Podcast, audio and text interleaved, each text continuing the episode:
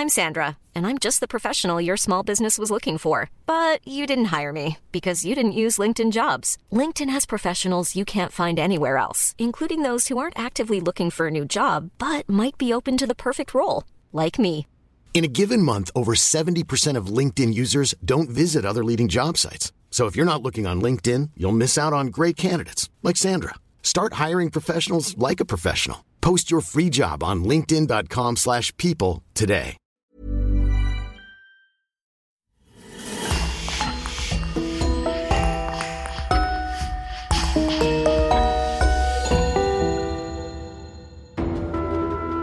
Bonjour et bienvenue pour une nouvelle enquête criminelle. Un grand merci à nos abonnés VIP sur lecoinducrime.com. Chloé Mali, Sylvie, Valérie, Audrey et Florence Serafini. C'est grâce à elles que nous pouvons vous offrir des épisodes inédits. Nous vous annonçons aussi que nous allons faire une pause à la fin du mois de juillet. Cette pause nous permettra de proposer plus d'épisodes pour la rentrée et de vous proposer des épisodes inédits et spéciaux. Pendant cette période de congé, nous continuerons à publier comme d'habitude des épisodes bonus pour tous les abonnés de notre club. Pour vous, nos abonnés fidèles qui nous écoutez tous les dimanches, nous ne vous laisserons pas seuls.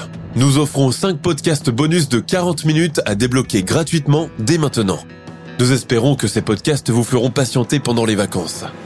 Si vous voulez nous rejoindre, c'est maintenant qu'il faut le faire. Rendez-vous sur lecoinducrime.com slash adhésion. Choisissez le club qui vous convient et entrez le code meurtre pour avoir votre abonnement à moitié prix. Et si vous ne comptez pas encore vous abonner, mais que vous voulez découvrir des épisodes bonus sans engagement, nous vous offrons 5 podcasts bonus à télécharger maintenant sur bonus.lecoinducrime.com slash gratuit. Le lien est dans la description, on vous y attend et on commence. En 1851, la France est en plein coup d'État et Napoléon III vient de se faire élire empereur des Français. Ce registre politique particulièrement difficile coïncide avec une série de décès qui surviennent dans plusieurs maisons bourgeoises en Bretagne. Personne ne soupçonne alors que, derrière cette hécatombe, se cachent en réalité des meurtres prémédités, calculés et exécutés avec un sadisme redoutable par une personne que tous croyaient digne de confiance. Je vous invite à découvrir ou redécouvrir avec moi la sulfureuse et terrifiante affaire Hélène Gégado, entre légendes noires bretonnes et réalité sociale amère.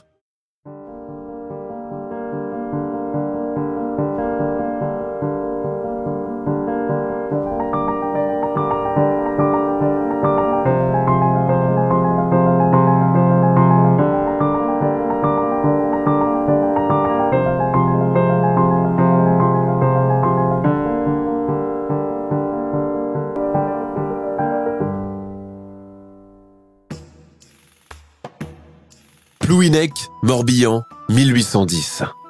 Sur un chemin de campagne battu par le vent, avance d'un petit pas pressé une grande bretonne coiffée d'un bonnet, tenant d'une main ferme celle d'une petite fille. La femme, comme l'enfant, porte un baluchon qui contient certainement leurs maigres effets. Tantana, tu penses que c'est Lancou qui est venu chercher Mam pour l'emmener avec lui sur son chariot? La femme s'arrête net, se signe, jette un regard effrayé autour d'elle et dit entre ses dents ne prononce jamais son nom comme ça, les naïgues. Elles traversent un sentier qui surplombe la côte atlantique. En bas, les chaumières en toit de tourbe laissent filtrer la fumée des cheminées. Autour des enclos des étables s'élève la Christe marine avec son long bourgeon jaune si caractéristique. Le vent iodé, provenant du littoral, vient directement leur fouetter la figure. La femme couvre alors son nez de son grand châle en laine. Monsieur l'abbé sera bon pour toi si tu travailles bien et que tu tiens ta langue, dit-elle à l'enfant avec fermeté. Je n'ai encore jamais vu un abbé. Petite menteuse, ta mère, Dieu et son âme, était tout le temps à la messe. Ah, ma pauvre sœur. Elle laisse couler une larme qu'elle se dépêche d'essuyer du revers de sa manche, puis resserre la main de la fillette jusqu'à lui donner la sensation de faire craquer ses jointures. Elles ont encore un long trajet à faire jusqu'au presbytère de Burby. Impossible de prendre une diligence, cela coûterait trop cher. Et puis, en tant que paysanne, elle est habituée à marcher longtemps sans se fatiguer. La grande paysanne s'appelle Anna Le Grouec et la petite fille est sa nièce. Elle se prénomme Hélène, mais tout le monde l'appelle par son équivalent breton, Lénaïgue. Il y a à peine deux semaines de cela, on a enterré sa mère, décédée des suites d'une longue fièvre. Elle laisse derrière elle un mari et quatre jeunes enfants, dont deux qui ne sont pas encore en âge de travailler.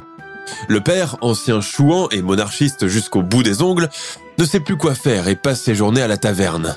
C'est alors qu'arrive la vaillante et zélée Anna Le Grouec, sœur de la défunte, servante chez l'abbé de Burby et qui compte bien alléger son beau-frère d'une bouche à nourrir. Incapable d'emporter les quatre enfants, elle jette son dévolu sur la petite Hélène, 7 ans, mais qui paraît plus solide que ses trois autres frères et sœurs.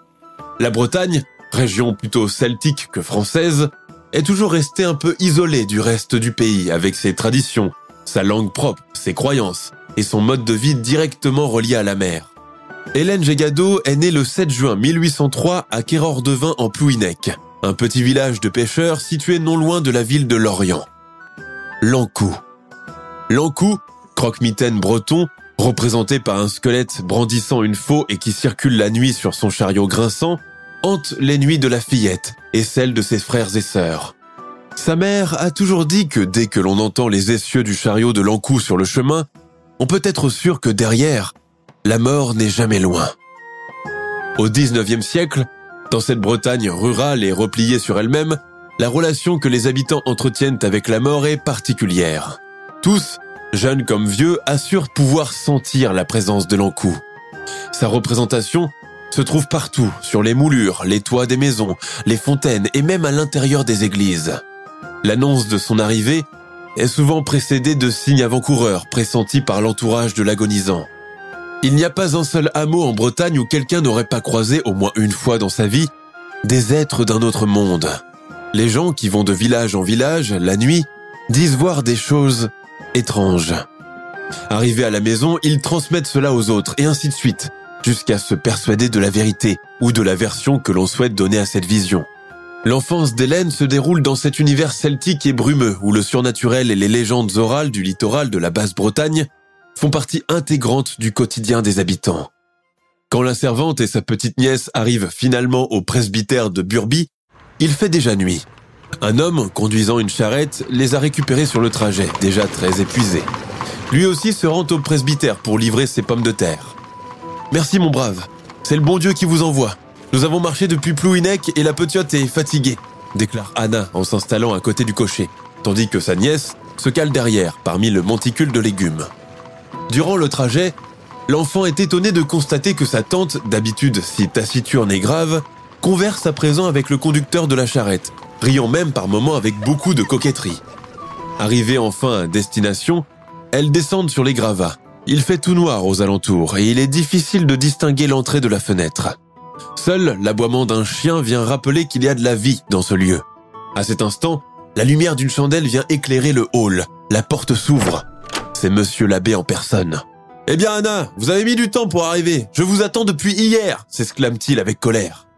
Pardonnez-moi, mon père, mais, mais nous avons été retardés par l'intempérie qui nous a pris de court en chemin, balbutie la servante. L'abbé de Burby fait un petit grognement et lui fait signe d'entrer. Mais Anna le Grouec s'attarde sur le perron. Monsieur l'abbé, j'ai pris la liberté de ramener avec moi ma nièce. Elle va m'aider dans, le ménage. Sa pauvre mère vient de mourir et là-bas, à Plouinec, ils ont à peine du pain pour tout le monde. Je, je, je sais qu'une âme charitable comme la vôtre ne refusera pas ma requête. Eh bien, où est-elle donc? grogne l'ecclésiastique. La voilà, Lénaïgue, ramène ton baluchon et avance dans la lumière, que monsieur l'abbé te voit. L'enfant n'est pas belle avec ses traits pâteux, son visage carré et ses pommettes saillantes. Sous son bonnet s'échappent des mèches d'un blond sale et délavé. Ses yeux sombres et rapprochés lui donnent un air de furet. Elle porte un grand châle sombre qui a appartenu à sa mère. L'abbé de Burby fait une petite grimace de désapprobation. Après l'avoir examinée sous toutes les coutures, il demande à Anna hmm, Que sait-elle faire au juste, cet enfant? Oh, elle apprend vite, vous verrez. En un mois à peine, elle servira à table, rassure la tante avec zèle. J'y compte bien, je n'ai pas besoin d'enfants qui courent partout ici et consomment du pain par-dessus le marché dit-il avec énergie. Elle mange comme un oiseau, monsieur l'abbé.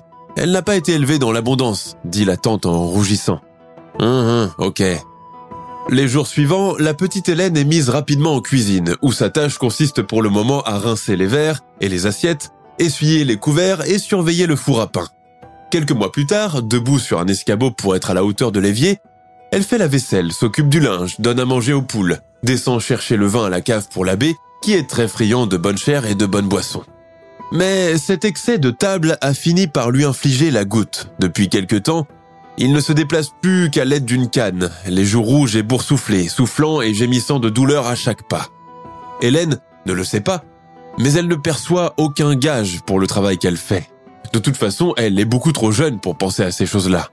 Sa plus grande joie chaque soir, une fois la vaisselle lavée et rangée et le sol astiqué, est de s'attabler avec sa tante devant une large assiette de soupe aux pommes de terre avec de la viande, de la vraie viande, comme elle n'en a jamais mangé encore dans sa courte vie. Parce qu'Anna le Grouec est servante, elle croit tout à fait légitime de consommer la même chose que son patron.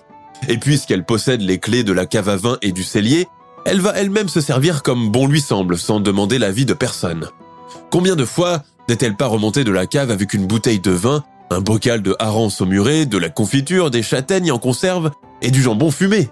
Elle sait surtout que l'abbé de Burby, terrassé par sa goutte, ne s'aventure jamais au-delà du salon et ne s'attarde jamais sur la liste de l'inventaire des provisions effectuées par son intendant à la fin de chaque hiver. La tante et la nièce restent encore à Burby pendant quatre ans. Une nuit d'hiver, alors qu'Hélène se réveille pour utiliser le pot de chambre, elle trouve Anna agenouillée par terre, son chapelet à la main, murmurant des prières entre ses dents, l'air complètement absent. Retourne immédiatement te coucher, Lénaïg. Je viens d'entendre les essieux du chariot de l'Ancou. Il est venu chercher une âme cette nuit, lui dit-elle d'une voix blanche. Terrifiée, la petite fille retourne se cacher sous son drap. Le jour suivant, l'abbé est retrouvé mort dans son lit. Le médecin déclare que c'est un souffle au cœur aggravé par son obésité qui a eu raison de lui. Les obsèques de l'abbé terminées, tante et nièce plient à nouveau bagage, direction le presbytère de Séglien à Pontivy pour travailler chez un autre homme d'église. Hélène, âgée maintenant de 11 ans, loge désormais avec sa tante dans une toute petite masure située dans la cour du presbytère. En l'espace de quatre ans, la fillette a eu le temps d'apprendre plusieurs choses. Elle confectionne dorénavant toute seule le pain, les gâteaux, la soupe et le mitonnet pour toute la maison. De plus, elle s'occupe du service à table, aussi bien chez le maître qu'en bas dans la cuisine, où dînent aussi un intendant, un palefrenier et une lingère. L'abbé de Séglien, contrairement au précédent, est un homme haut, maigre et austère, au régime alimentaire frugal, et qui contrôle tous les va-et-vient d'Anna le Grouec au cellier. Oh, le saint homme qu'il est, trois verres de vin seulement dans la semaine, soupire-t-elle, regrettant le temps où elle mangeait et buvait à volonté chez l'abbé de Burby. L'abbé de Séglien prend cependant la jeune Hélène en pitié. En apprenant qu'elle ne sait ni lire ni écrire, il décide de prendre les choses en main. Deux fois par semaine, après le catéchisme, il installe la petite servante à son bureau, lui donne une feuille de papier et un plumier, bien décidé à l'éclairer, qu'elle apprenne seulement à écrire son nom et faire une addition et une soustraction. Mais la fillette n'est pas douée pour l'étude, encore moins pour les mathématiques, et l'abbé, découragé, ne pousse pas la chose plus loin. Décidant de lui-même qu'elle a un cœur pur et une âme pas encore pervertie, il décide de lui confier les clés de la cave où se trouve la réserve de vin. Mais pas seulement. À cette époque, l'ecclésiastique en personne détient également la réserve d'arsenic pour toute la paroisse, pour empêcher qu'il y ait des délits entre agriculteurs. Chaque semaine, des hordes de paysans arrivent au presbytère pour réclamer leurs mesures d'arsenic, utilisées pour éradiquer les rats, véritable fléau des granges et des celliers. Hélène assiste à chaque fois à la distribution minutieuse de ce poison que les paysans emportent comme un véritable trésor, dissimulé dans une bourse et caché au fond de leurs vêtements. À chaque fois, elle est complètement fascinée par la couleur et la texture de cette poudre blanche, semblable à de la farine finement tamisée, mais dont une simple mauvaise manipulation peut coûter la vie à un homme. Dans son cerveau d'enfant, grandi avant l'heure, elle comprend que deux pincées de cette substance suffisent à infliger des douleurs effroyables à l'estomac, des éruptions cutanées, des vomissements, de la fièvre et souvent la mort. L'encou Intervient-il aussi quand les gens sont empoisonnés accidentellement? Quand elle pose la question à sa tante, cette dernière la foudroie du regard et lui donne une gifle. D'où te viennent de pareilles idées, petite sotte Hélène reste 18 ans au presbytère de Séglien. Entre-temps, sa tante Anna se marie avec un cocher de diligence alsacien rencontré dans une foire et part s'installer avec lui à Strasbourg. À partir de ce moment, les liens seront entre les deux parentes, séparées par la distance géographique, et leur existence deviennent désormais différentes. Impossible aussi de communiquer par lettres, car toutes les deux sont analphabètes, et l'encre, la cire et le papier coûtent très cher. Arrivée à l'âge de 30 ans, encore célibataire, Hélène n'a connu jusqu'ici que les abbayes, les presbytères et peu de choses, sinon absolument rien, de la vie en dehors des murs en briques grises de ces structures. Taiseuse, secrète, le tempérament dissimulé, ayant conscience que son physique ingrat ne pourra pas lui attirer les faveurs de l'autre sexe, Hélène Gégado trouve une échappatoire à sa peine intérieure, celle qu'elle n'ose confier à personne. La boisson. S'il lui arrive souvent de sentir la vignasse à plein nez, l'abbé fait mine de ne pas s'en apercevoir, prête à lui pardonner tous ses torts, pourvu qu'elle reste à son service, car elle est l'une des rares à avoir toute sa confiance. L'abbé de Séglien se fait vieux il lui confie désormais toute la gestion de sa maison.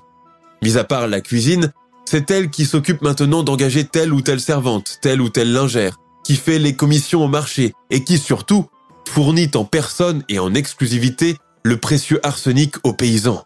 Depuis le jour où elle a découvert la fonction de la mort au rat, elle n'est obsédée que par elle.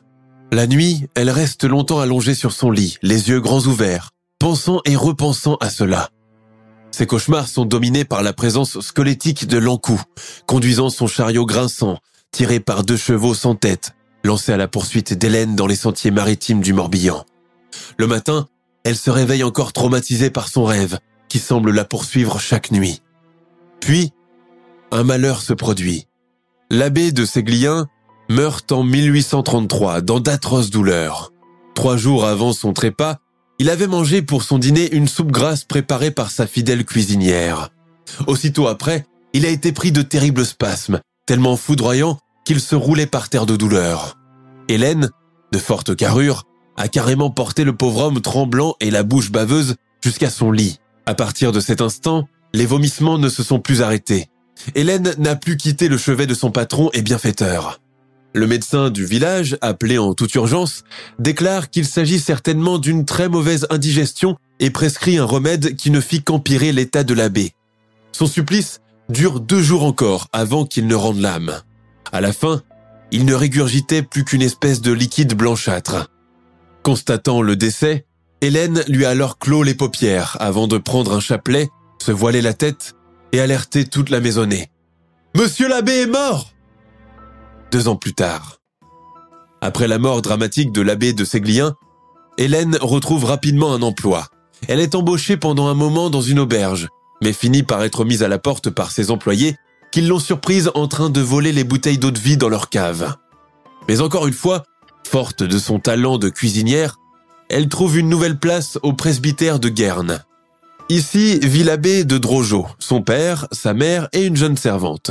Deux autres paysannes, Marguerite et Françoise, y travaillent et y prennent chaque jour leur repas. Hélène Gégado cuisine infatigablement et sert chaque jour tout ce monde. L'abbé de Drojo déclare que sa cuisine est la meilleure de toute la Bretagne et que des femmes de son talent culinaire sont très demandées à Paris. La jeune femme se rengorge et baisse la tête en rougissant du compliment. Quatre mois plus tard, il ne reste plus qu'une seule personne vivante au presbytère. Hélène Gégado. L'abbé Le Drojo, ses vieux parents, Gwenaël, la femme de chambre, et les deux paysannes Marguerite et Françoise sont morts les uns après les autres. Une vraie hécatombe. Il faut cependant souligner que l'année 1833 précède celle de la grande épidémie de choléra qui va bientôt toucher toute la France et qui fera plusieurs centaines de morts à Paris et des milliers dans le reste de l'Europe. Le choléra, une maladie encore inconnue, incurable et surtout mortelle, plonge doucement la population dans la terreur. Dans la paroisse de Guerne, on vante partout la charité d'Hélène Gégado, son courage à braver la contagion au choléra pour rester au chevet des malades. Le docteur Martel, qui a soigné la famille et leur personnel de maison, a tout de même des doutes. Pour lui, impossible que l'épidémie ait fait autant de décès dans une seule maison. D'autant plus que Guerne est l'un des rares départements à être resté sans cas déclarés de malades. C'est alors qu'une autopsie est décidée dans la foulée pour en avoir le cœur net. Quand le cadavre de l'abbé Le Drojo passe sous le scalpel du légiste, il remarque que ses entrailles sont d'un rouge très vif et que ses intestins sont perforés à plusieurs endroits. Si ces symptômes sont retrouvés dans les cas du choléra, ils le sont également dans celui de l'empoisonnement à l'arsenic. Le docteur Martel, par nécessité de ne pas faire paniquer les habitants de Guerne outre mesure, décide de garder les doutes des autopsies pour lui et n'en parle à personne. Il faut rappeler que la médecine du 19e siècle dispose encore de moyens très limités et il est difficile de savoir si une personne est morte empoisonnée. D'ailleurs, il n'existe encore aucun soin adapté en cas d'empoisonnement. De ce fait, aucune enquête de gendarmerie n'est menée dans ce sens. Encore une fois, Hélène Gégado doit se résoudre à partir pour chercher son gagne-pain ailleurs. À Guerne, elle laisse le souvenir d'une survivante, une âme désintéressée et charitable, qui a bravé la mort pour veiller ses maîtres. Une sorte de miraculé du choléra. Munie d'une lettre de recommandation signée par le préfet, elle traverse la Bretagne, allant d'une maison bourgeoise à l'autre, toujours aussi discrète, toujours le profil bas, préparant toujours les mets les plus délicieux qui enchantent les papilles de ses employeurs. Elle va ainsi de place en place, changeant fréquemment de lieu de travail, traversant plusieurs villes et localités, dont, entre autres, Lorient, Vannes, Pluvigné, Auray, travaillant dans des auberges aussi, des gargotes de bordel, logeant là où elle peut trouver un lit avant de finalement déposer son baluchon à Rennes en 1848. Hélène, bretonne typique du Morbihan qui ne maîtrise pas parfaitement la langue française, se retrouve ainsi projetée dans cette grande ville totalement francophone. Le choc linguistique et culturel est intense. Ici, tout semble plus grand, les routes plus larges, les boulevards interminables, les boutiques nombreuses et bien achalandées. Il faut aussi marcher vite car les cochers, très pressés, peuvent vous rouler dessus sans état d'âme. Les gens à Rennes paraissent aussi moins pauvres d'aspect, beaucoup mieux habillés, plus joviaux et plus à l'aise dans leur manière de marcher et de parler. Après avoir erré une bonne demi-heure, demandé plusieurs fois son chemin, la cuisinière arrive enfin à l'adresse de ses nouveaux patrons. La porte, peinte en noir et lustrée, comporte une petite cloche qu'elle tire pour sonner. On vient lui ouvrir, puis on la laisse patienter longtemps dans le hall d'entrée. Ses yeux ne savent plus où regarder tellement l'endroit est somptueux, propre et moderne. Située dans la rue cossue du quai Saint-Georges, la maison de la famille Rabot est un magnifique duplex où brûle un réconfortant feu de cheminée dans chaque pièce. Elle, qui a grandi dans une chaumière du littoral atlantique, qui a travaillé durant toute sa jeunesse dans des presbytères mal chauffés et mal éclairés, a l'impression d'avoir atterri dans un autre univers, un doux cocon, chaud et confortable, où le froid et la faim n'existent pas. Ici vit Monsieur Victor Rabot, sa femme Charlotte Brière de Montvaux, leur jeune fils Louis, ainsi que les beaux-parents et une grand-mère. Il est vrai que les Bretons des villes regardent de haut leurs compatriotes des villages côtiers, qui ne sont que pour eux des primitifs superstitieux qui déposent chaque nuit au rebord des fenêtres des bols d'eau pour que les lutins, les fées et tous les petits esprits de maison puissent s'abreuver. Hélène Gégado, bien sûr, ne déroge pas à la règle. Même la servante venue lui ouvrir la porte la regardait de la tête aux pieds d'un air méprisant et désolé. Hélène, avec son bonnet breton, son visage grossier, son teint rougi par le vin, ses mains calleuses et sa robe de calicot, ne fait pas tout de suite bonne impression sur Madame Charlotte. Pour ne rien arranger, elle dégage une odeur de vignasse, comme celle de ces vieux marins que l'on croise parfois la nuit, le long des ports, titubant et chantonnant en patois. Monsieur le préfet d'Enbon m'a dit de bonnes choses sur vous, lui dit la dame sans un sourire. Hélène se rengorge, mais évite de montrer qu'elle est flattée, cela pourrait faire mauvaise impression. Savez-vous vraiment bien cuisiner? Oh que oui, madame. J'ai appris il y a longtemps avec ma bonne vieille tante qui s'y connaissait. Je peux tout faire. Par exemple, je fais de la bonne soupe, du mitonné, de la galette, différentes sortes de poêlés, et pour le dessert du gâteau au lait, des crêpes au brandy, des sablés et mon queen au beurre salé et aux amandes. À ce que je vois, vous en avez appris des choses là-bas, dans votre village du Morbihan. Pour sûr, madame. Nous autres paysannes devons toujours avoir les mains occupées pour garantir notre existence. La jeune madame Rabot hausse un sourcil réprobateur. Hélène Gégado baisse alors la tête, elle-même surprise par son audace. C'est tout vu. Vous êtes engagé. Vous pouvez commencer votre service dès demain matin.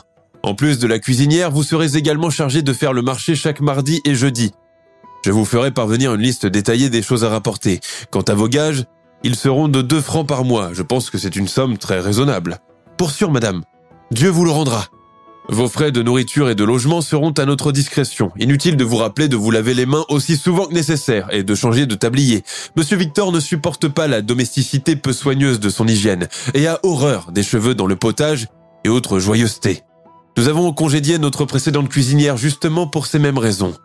Hélène fait une petite révérence. À votre convenance. Merci, madame. Vous êtes bien bonne. Avant que vous regagniez vos quartiers, je tiens à préciser que la grand-mère de monsieur Victor suit un régime sans beurre pour son problème de goutte. Je vous saurais gré de ne pas avoir la main lourde avec le gras. J'y veillerai, pour sûr, madame.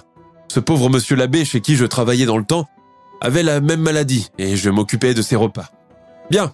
À présent, Agnès va vous conduire dans vos chambres. Joignant le geste à la parole, Madame Charlotte s'empare d'une petite clochette qu'elle se met à agiter. La servante arrive à cet instant comme une apparition. Conduisez la cuisinière dans sa chambre et montrez-lui la cuisine et l'emplacement de chaque chose. Bien, madame. Hélène s'attache rapidement à la nouvelle maison de ses maîtres. La propreté irréprochable, le parquet ciré chaque semaine, la lessive régulière et Madame Charlotte portant sa toilette à crinoline et jouant au piano dans son boudoir sont des choses qui l'ont autant dérouté qu'impressionné au début. Surtout, il y a le petit Louis-Joseph, 7 ans, prunelle des yeux de sa mère, un petit blondinet à la tenue de marin miniature qui joue tranquillement avec son petit train électrique et sort en promenade chaque après-midi avec sa nounou pour prendre l'air. Mais après les fêtes de Noël de l'année 1849, l'enfant qui se portait bien tombe subitement très malade, fiévreux et vomissant tout ce qu'on lui donne. Le médecin veille à son chevet et avance une potentielle contagion au choléra, ce qui plonge la maison dans la panique. Malgré les remèdes administrés, l'état du petit garçon ne s'améliore pas. Hélène Gégado monte chaque soir le voir pour lui porter du bouillon préparé par ses soins. Louis-Joseph en avale quelques cuillerées avant de recommencer à vomir. Le 30 décembre, il est retrouvé mort dans son petit lit. Quelque temps après les obsèques, c'est au tour de Madame Charlotte, de la mère et de la grand-mère de Victor Rabot d'avoir les mêmes symptômes. Mais ce n'est pas tout. Deux gouvernantes et une servante tombent aussi gravement malades. Le médecin de famille, craignant une contagion généralisée, ordonne que la maison de Rabot soit mise sous quarantaine. Il ne se passe pas une semaine que tous succombent à la maladie. Plongé dans l'effroi et le désespoir d'avoir perdu toute sa famille, Victor Rabot et son père, les seuls survivants, mettent la maison en vente et vont s'établir à Saint-Malo. Hélène Gégado, bien décidée à rester à Rennes, trouve une place chez maître Théophile Bidard de la Noé, avocat, professeur de droit et expert en affaires criminelles. Elle entre à son service pendant l'automne 1850 avec une lettre de recommandation de monsieur Victor Rabot qui la décrit comme une héroïne, une femme vaillante qui a soigné avec patience et sollicitude nos chers regrettés. Hélène retrouve une nouvelle cuisine, de nouvelles fonctions et un nouveau personnel à espionner. Mais très vite, la femme de chambre Rose Tessier est clouée au lit, victime de nausées intenses, de furoncles au visage, de coliques et de spasmes. Françoise Uriot, servante, lui emboîte le pas quelques mois plus tard, mais étant de constitution solide, elle résiste à son mal et part se soigner chez sa famille dans la campagne, ce qui lui évite une mort certaine. C'est Rosalie Sarrazin, jeune femme de 19 ans, qui vient la remplacer. Mais elle n'a pas le temps de terminer un mois de travail qu'elle meurt soudainement en juin 1851. C'est la deuxième servante à mourir en l'espace de huit mois. Ces morts successives et leurs symptômes similaires finissent par alerter les médecins, puis l'employeur lui-même. Maître Bidard de la Noé décide de conserver les vomissures de Rosalie Sarrazin dans un bocal qu'il remet aux autorités. Le 1er juillet 1851, les docteurs Pinault et Baudouin, spécialistes des maladies d'estomac, se rendent au palais de justice de Rennes pour une affaire urgente. Amis de longue date de l'avocat, ils nourrissent comme lui des soupçons quant à la mort de la servante, Rosalie Sarrazin. Les deux médecins ne doutent pas que la jeune fille et que les deux précédentes servantes ont été empoisonnées et ne sont pas mortes des suites du choléra. De plus, durant tout ce temps, une seule personne a été présente à leur chevet. Il s'agit de la cuisinière Hélène Gégado.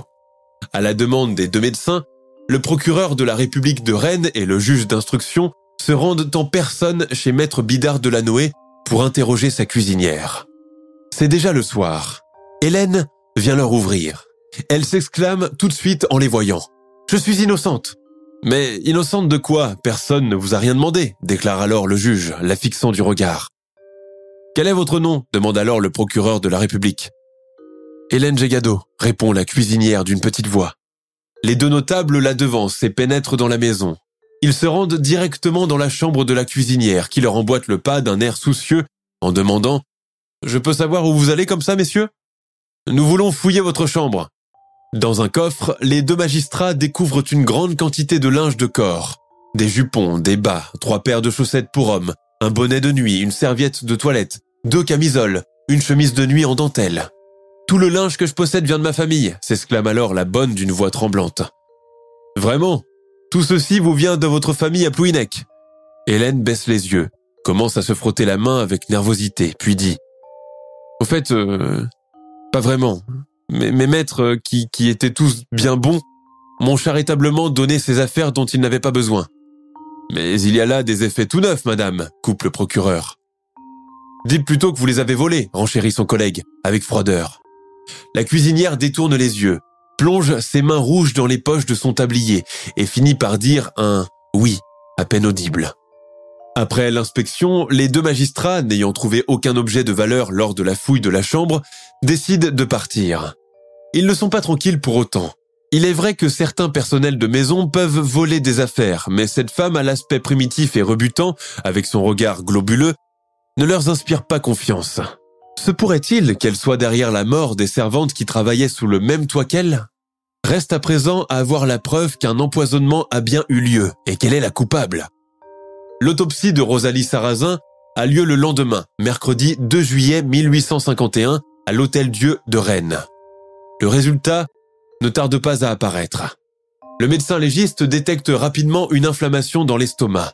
L'autre indice est la couleur des reins, d'un rouge très vif, prouvant qu'il y a eu absorption d'une substance toxique et qu'il ne s'agit pas du choléra comme on le pensait. Rosalie a donc bien été empoisonnée comme le soupçonnaient les deux médecins Pinault et Baudouin. Pour être sûr de son diagnostic, le légiste effectue aussi une analyse chimique du liquide présent dans l'estomac et des vomissures conservées dans le bocal. Pas de doute possible. L'ingestion d'une importante dose d'arsenic est à l'origine du décès de la servante. Le juge ordonne alors l'exhumation de l'ancienne femme de chambre de M. Bidard de Lanoé, décédée huit mois auparavant. À la grande surprise de tous, sa mort a elle aussi bien été provoquée par un empoisonnement. Une enquête est aussitôt ouverte. Le juge interroge les voisins, les commerçants du quartier et les domestiques qui connaissent Hélène Gégado. Quoi que l'on puisse dire, les langues se délient rapidement. La cuisinière de Plouinec est décrite comme odieuse, méchante, hypocrite et médisante à l'unanimité. Il n'y a pas une seule personne qui n'en dise du bien. On l'accuse aussi de kleptomanie et d'alcoolisme. Personne dans le quartier ne l'aime vraiment et certains ont même peur d'elle car elle évoque souvent des esprits maléfiques. Sans compter que son physique ingrat, son odeur de mauvais vin, ses vêtements qu'elle ne change presque jamais, lui donnent l'aspect d'une mégère. Parmi tous les témoignages recueillis, revient à plusieurs reprises l'affaire d'une jeune fille morte mystérieusement à l'auberge du bout du monde, en 1850. Il se trouve que la gargote de l'auberge avait justement embauché Hélène Gégado quand son patron Victor Rabot avait quitté Rennes avec son père. Le nom de cette fille de l'auberge est Perrotte Massé et elle travaillait comme prostituée. Une nouvelle exhumation est alors décidée pour en avoir le cœur net. Cette fois-ci encore, l'autopsie dévoile le même résultat que celui des deux précédentes victimes. Empoisonnement à l'arsenic. Les choses commencent alors à s'éclaircir pour les enquêteurs. Il n'y a pas de doute, Hélène Gégado sème la mort sur son passage et ne s'attarde jamais dans un lieu précis afin d'éviter de se faire prendre. Et pourtant, en absence de preuves matérielles et de témoins, il est encore difficile pour le juge de prouver sa culpabilité. Mais quand il explore le passé d'Hélène Gégado, ses suspicions et celles des autres enquêteurs deviennent rapidement une certitude. Nous sommes le 28 juillet. Ce jour-là, le procureur de la République de Rennes reçoit un courrier de son homologue de Pontivy. Il dit Dans mon arrondissement, plusieurs familles qui ont pris à leur service la domestique répondant au nom d'Hélène Gégado ont tous vécu des événements dramatiques. Parmi les gens de maison, presque tous ont succombé de manière violente. La dernière mort suspecte dans le Morbihan remonte au 31 mai 1841. À cause de la période de prescription fixée à 10 ans, il est impossible d'arrêter une personne pour des délits commis pendant cette période. De toute évidence, les meurtres de Rennes, car il s'agit à présent de meurtres, ne sont donc que les derniers d'une longue liste. Combien la Gégado en a assassiné avant? Difficile d'avancer un chiffre précis. Il va falloir la réinterroger et la faire avouer. Les gendarmes viennent l'arrêter au domicile de son patron, le 20 juillet 1851. Par manque flagrant de preuves, elle est envoyée aux assises de l'île-et-Vilaine sur la simple conviction du juge d'instruction. Son acte d'accusation comporte cinq tentatives de meurtre et cinq assassinats des suites d'un empoisonnement à l'arsenic. Toutefois, elle n'est pas jugée pour les crimes antérieurs à cette période. Parce qu'elle ne s'exprime pas totalement en français, un garde, qui parle breton, s'improvise comme interprète. Oui, je les ai tués. Pour quel motif, je l'ignore. Mes patrons de la campagne, comme ceux de la ville, ont toujours été bons avec moi. J'étais toujours seul, ou presque, lorsque je préparais les repas. Et la poudre d'arsenic peut être aisément prise pour de la farine blanche. Euh, je l'ai donc incorporée à toutes mes préparations que je servais à mes maîtres, qui ne se doutaient de rien. Combien de personnes avez-vous tué demande le juge. Hélène ferme les yeux, comme pour se souvenir, puis déclare tranquillement, par le biais de son traducteur, Je ne sais plus, peut-être 20, peut-être 30, peut-être 50. Ma mémoire me fait défaut, je, ne suis plus si jeune. Il y a, il y a ce pauvre abbé de Séglien, l'abbé Le Drojo, ses parents, le palefrenier, l'intendant et deux paysannes, l'abbé de Guerne et deux servantes, les rabots ici à Rennes, leurs vieux et leurs petits, deux clients et une fille de joie du nom de, de Perrotte, à l'auberge du bout du monde à Lorient. Et la liste est longue. Le greffier prend note de tout ceci. À mesure que la Gégado cite les noms, l'air devient comme chargé dans le bureau du juge, et un silence de mort l'accompagne. En décembre 1851, le procès d'Hélène Gégado s'ouvre aux assises d'Ille-et-Vilaine. À cause du récent coup d'État à Paris, la presse ne lui accorde pas toute son attention. Néanmoins, dans un article, un journaliste de Rennes lui donne le surnom de la Nouvelle Brinvilliers, en référence à la marquise serial killer de l'affaire des poisons, deux siècles auparavant. Durant le procès, les curieux et les parents des victimes apprennent qu'elle ajoutait de la mort au rat dans les soupes, les ragoûts et les gâteaux. Pendant 18 ans, la cuisinière a commis ses crimes en toute impunité, n'ayant aucun mal à passer entre les mailles du filet, profitant de l'épidémie du choléra pour brouiller les pistes, et rester irréprochable aux yeux de tous. Comme toute tueuse en série, elle était fétichiste et veillait absolument à garder des reliques de chacune de ses victimes, ce qui explique l'amas de vêtements trouvés dans le coffre lors de la fouille de sa chambre. Certains décès étaient foudroyants, d'autres victimes plus robustes résistaient et en réchappaient. Combien a-t-elle fait de victimes? Personne ne le sait vraiment, mais on pense qu'elle aurait tué au moins 80 personnes.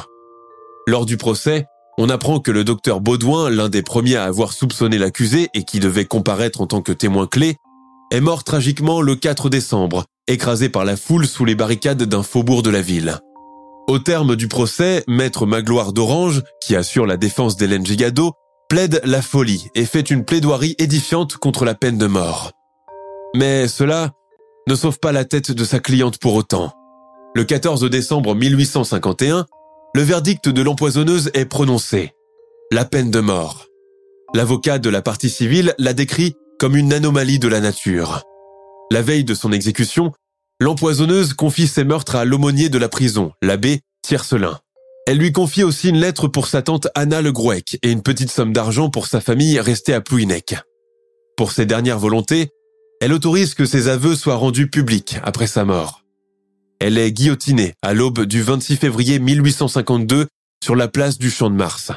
À cause du contexte politique tourmenté et du coup d'État commandité par le futur Napoléon III pour accéder au trône, l'affaire Hélène Gégado a été complètement éclipsée et n'a pas fait la une de la presse de l'époque, ce qui explique peut-être qu'en dehors de la Bretagne, peu de gens ont connu sa terrible histoire. Les années suivant sa mort, Hélène Gégado a fait l'objet de nombreux recueils, complaintes et pamphlets dans sa région d'origine. Au fil du temps, elle est devenue elle-même un personnage maléfique et légendaire, à l'instar de l'Ankou, objet de tous ses cauchemars enfantins, et qui a continué à l'obséder durant sa vie adulte. En 2006, sort le téléfilm La Gégado, réalisé par France 3, suivi par Fleur de tonnerre qui sort dix ans plus tard, retraçant la vie de l'empoisonneuse de Rennes dans un registre plus romancé. Aujourd'hui, en Bretagne, plusieurs pâtisseries et boulangeries proposent aux touristes le fameux gâteau d'Hélène Gégado, en se basant sur la recette originale parfumée à l'amande comme le faisait la meurtrière pour masquer le goût de l'arsenic, mais en omettant bien sûr d'utiliser le poison. Pour donner plus de réalisme à cette friandise traditionnelle, du colorant alimentaire vert est également ajouté pour imiter l'effet de l'arsenic lors de la cuisson. Première tueuse en série française, il est difficile de comprendre quel a été le motif de cette femme du peuple, simple et illettrée, pour passer si cruellement à l'acte avec un sadisme très calculé, assassinant de sang-froid autant d'innocents avec lesquels elle entretenait un rapport d'estime et de confiance. Souffrait-elle d'une grave maladie psychique que la médecine de l'époque était incapable de définir? Cela reste possible, mais n'excuse pas pour autant ce qu'elle a fait.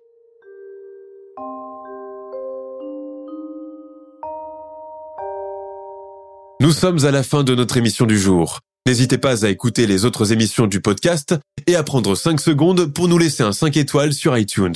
C'est vraiment très important pour nous. Vous pouvez aussi vous abonner pour ne pas rater les prochains épisodes et nous suivre sur Facebook pour nous en proposer de nouveaux. Merci et à bientôt.